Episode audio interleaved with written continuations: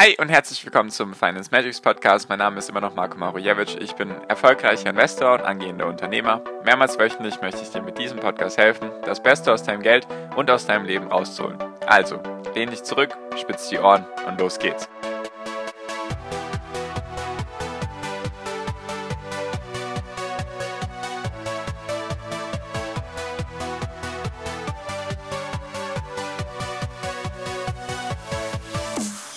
Hi und herzlich willkommen zum Finance Magics Podcast. Wir sind heute bei Folge 208 und heute geht es um die Big Five.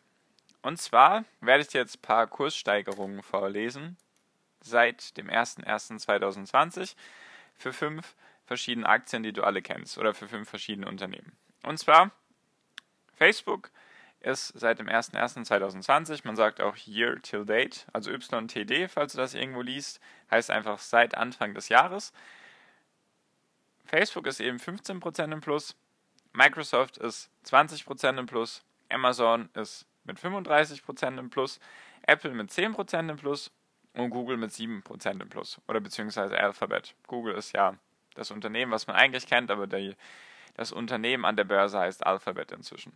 Genau. So, warum, warum jetzt diese Zahlen und was, was sind die Big Five und was, warum überhaupt dieses ganze Thema?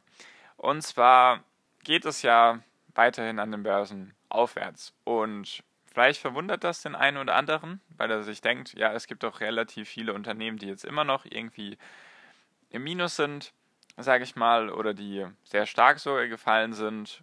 Vielleicht, wenn du so über durch die Bank schaust, dann würdest du eher vermuten, dass die Indizes, also DAX, Dow Jones, und so weiter, SP 500, dass die alle viel mehr Minus wären, weil ja der größte Teil der Unternehmen ja dann doch irgendwie sehr stark getroffen wurde durch Corona. Nur wie kann es eben sein, dass es doch so starke Kurssteigerungen gibt? Und meine Vermutung oder mein Gedanke dazu ist einfach, dass es an den Big Five liegt. Die Big Five sind die aktuell größten fünf Unternehmen der Welt, beziehungsweise die normal an der Börse gehandelt werden. Das größte Unternehmen ist ja Saudi Aramco, das ist der Ölbetreiber aus Saudi-Arabien, nur gibt es davon, glaube ich, nur 3% der Aktien. Also du kannst nur 3% von den Anteilen an Saudi Aramco kaufen. Deswegen zählt das für mich jetzt nicht als das größte Unternehmen der Welt, sondern die fünf größten Unternehmen der Welt sind eben Apple, Microsoft, Amazon, Facebook und Google ja, war jetzt auch nicht, also war in etwa die genaue Reihenfolge, welches jetzt am größten ist. Wechselt immer ein bisschen hin und her. Und wie kann es eben sein, dass diese Big Five so wichtig sind? Liegt einfach daran, dass sie in den verschiedenen Indizes einen sehr, sehr großen Anteil haben. Und durch diesen großen Anteil steigt es dann eben. Oder wenn diese Unternehmen dann steigen, dann steigen auch die Indizes relativ einfach nach oben. Deswegen kann es eben durchaus sein, wie aktuell, dass relativ viele Unternehmen immer noch auf Sicht von 2020 oder auf Sicht von einem Jahr oder mehreren Jahren im Minus sind. Das ist sozusagen der größte Teil der Unternehmen halt nicht im Plus, also dass der größte Teil der Unter Unternehmen sich nicht im Plus befindet, sondern dass sie alle im Minus sind. Nur die fünf sind halt für 2020 alle im Plus, deswegen gleichen die das relativ stark aus. Und zwar habe ich mir jetzt ein paar ETFs angeschaut, beziehungsweise die Indexverteilung. Und im MSCI World sind ja mehr als 1600 Unternehmen drin. Nur diese fünf Unternehmen, fünf von 1600 ist schon relativ wenig. Diese, drei, äh, diese fünf Unternehmen machen 13% vom gesamten MSCI World aus. Also sozusagen mehr als 10% hängt eben von diesen Unternehmen ab. Und wenn die eben stark steigen, dann steigt auch der MSCI World dementsprechend. Nur das ist noch gar nicht die höchste Verteilung. Beim SP 500 mit 500 Unternehmen, das sind auch die eigentlich die 500 größten Unternehmen in den USA. Also USA ist ja sowieso eigentlich die wichtigste Börse oder der wichtigste Platz, sage ich mal, für Unternehmen und für Aktien. Deswegen beziehe ich mich da auch relativ viel darauf, weil es interessiert die globale Welt, sage ich mal jetzt wenig, was der DAX macht, um das jetzt mal so ein bisschen auszudrücken. Und wenn eben der SP 500 da hoch oder runter geht, dann interessiert das mehr Menschen. Der SP 500 ist auch eigentlich so der älteste und bekannteste Index, deswegen einfach der Fokus auf solchen Indizes. Und da ist die Verteilung von den Big Five, obwohl da wieder 500 Unternehmen drin sind, ist eben die Verteilung 20%. Also die Top 5 machen eben 20% des Indizes, das, des Indizes aus. Also eine riesengroße Verteilung. 20% auf fünf Aktien verteilt, ist auf jeden Fall interessant zu wissen, möchte ich sagen. Und es kann aber noch, oder es geht noch krasser, sage ich mal, und zwar der Nasdaq 100. Das ist so der, sagt man, Technologieindex. Da sind, also es gibt den Nasdaq-Index und den Nasdaq 100. Im Nasdaq sind eben alle Unternehmen drin, die an der Nasdaq-Börse gelistet sind. Und im Nasdaq 100 sind eben die 100 größten drin. Und der Nasdaq oder der Nasdaq 100 besteht aus den 100 größten Unternehmen, die nichts mit Finanzen zu tun haben, also die nicht aus der Finanzbranche kommen. Deswegen schon ein großer, großer Teil Technologie und da sind eben 100 Unternehmen drin. Und da sind auch alle Unternehmen drin, also Microsoft, Apple, Amazon, Google und Facebook. Und diese fünf Unternehmen machen im Nasdaq 45% aus, also fast die Hälfte vom Index ist eben verteilt auf diese fünf Unternehmen. Was, denke ich, ganz gut aktuell die Outperformance vom Nasdaq erklärt. Weil der Nasdaq ist besser als der SP 500 und der SP 500 ist besser als der MSCI World. Einfach weil diese fünf Unternehmen die größte Verteilung haben oder eine unterschiedliche Verteilung in den Indizes haben und die eben sehr stark gestiegen sind dieses Jahr, einfach wegen Corona, weil sie bestimmte Vorteile haben. Amazon halt wegen dem Onlinehandel, Microsoft wegen der ganzen Cloud und wegen den Office-Geschichten und Microsoft Teams und was es da nicht alles gibt. Facebook und Google eigentlich sollten die nicht so gut laufen, zumindest von der Überlegung her, weil die sind ja beide komplett stark involviert im Werbegeschäft was darunter leidet, wenn es eben eine Krise gibt. Nur bisher schlagen sie sich ziemlich gut. Und Apple ist halt Apple. Also da, da sind viele Anleger einfach Fans und weiterhin Lieblinge von der Aktie. Deswegen ist die auch 10% im Plus für dieses Jahr. Und ja, das ist so der, die aktuelle Verteilung in den Indizes. Jetzt ist die Frage, ist das irgendwie schlimm?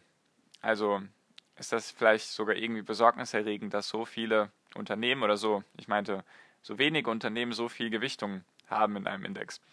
Kann man jetzt so oder so sehen, liegt einfach daran, dass die Unternehmen, würde ich fast schon sagen, die Welt am meisten aktuell verändert haben, beziehungsweise auch weiterhin verändern, beziehungsweise einfach die größte Präsenz haben. Ich denke, jeder kennt die fünf Unternehmen, jeder benutzt höchstwahrscheinlich sogar ein Produkt oder eine Dienstleistung von diesen Unternehmen jeden Tag. Deswegen ist es eigentlich ja, omnipräsent überall und sie haben eben die meisten Nutzer und auch am meisten Umsätze und am meisten Gewinne und so weiter. Also die Macht ist schon sehr konzentriert, sage ich mal, in diesen paar Unternehmen. Nur aktuell macht eben Apple und Microsoft machen jeweils so 5 bis 5,5 Prozent im SP 500 aus. Das ist so die Verteilung. Und das klingt jetzt schon viel, sage ich mal, wenn ein Unternehmen von 500 Unternehmen eben knapp 5% ausmacht.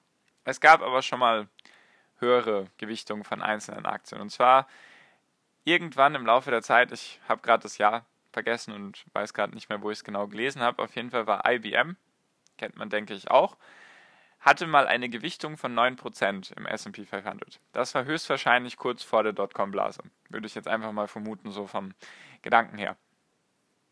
Und da waren es eben 9% auf eine einzelne Aktie verteilt von der Indexgewichtung her. Was interessant ist, weil IBM jetzt eben, weiß ich gar nicht, wie viel Prozent Gewichtung die aktuell haben. Und deswegen ist das im historischen Kontext jetzt nicht übertrieben. Es ist für mich nur wichtig, dass du weißt, welche Unternehmen drin sind in deinen ETFs. Falls du irgendeinen davon haben solltest, vielleicht den MSCI World oder noch den S&P 500 oder sogar den Nasdaq, dass du eben weißt, dass diese fünf Unternehmen sehr, sehr stark darin vertreten sind, also extrem stark überpräsent. Hat Vor- und Nachteile.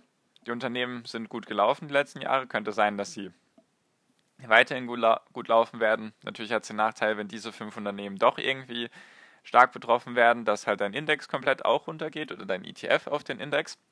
Und was man auch immer wieder sagt und hört, ist, dass die Unternehmen, die aktuell die Marktführer sind, beziehungsweise die größten Unternehmen, dass es die höchstwahrscheinlich dann nicht, also dass in zehn Jahren nicht mehr dieselben Unternehmen, die aktuell an der Spitze sind, dass die in zehn Jahren nicht mehr an der Spitze sein werden. Das ist so das, was man sagt.